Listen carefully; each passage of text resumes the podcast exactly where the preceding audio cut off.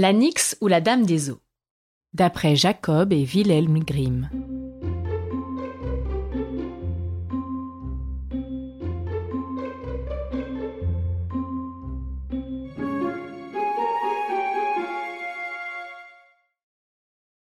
Un jeune garçon et sa petite sœur jouaient au bord d'une fontaine, et voilà qu'ils tombèrent dedans. Au fond, il y avait une Nyx. C'est le nom qu'on donne à ces dames des eaux.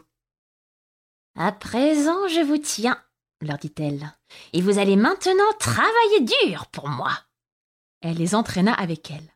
À la fillette, elle donna à filer de la vilaine filasse toute sale et toute emmêlée, et aussi à porter de l'eau dans un tonneau sans fond.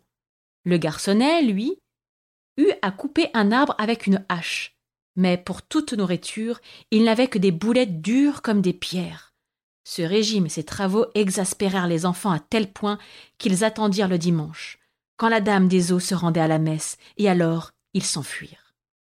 À son retour de l'église, l'Anix vit que les oiseaux n'étaient plus au nid et se lança à leur poursuite avec des bonds énormes. Mais les enfants la virent venir de loin, et la fillette jeta une brosse derrière elle. La brosse se multiplia et se dressa en une immense montagne de brosses avec une infinité de piquants, des milliers et des milliers de piquants pointus que la Nyx dut escalader à grand-peine, mais qu'elle finit tout de même par escalader.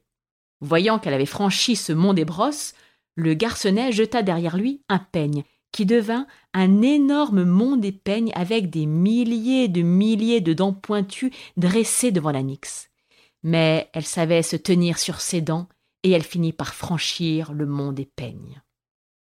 Alors, la fillette jeta derrière elle un miroir qui donna une montagne de miroirs, mais si brillant, si poli et si lisse que jamais elle ne put s'y tenir et monter dessus.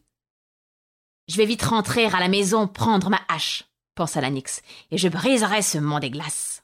Mais le temps qu'elle revienne, les enfants avaient pris le large et s'étaient enfuis bien plus loin, si bien que la dame n'eut plus qu'à s'en retourner vivre dans sa fontaine.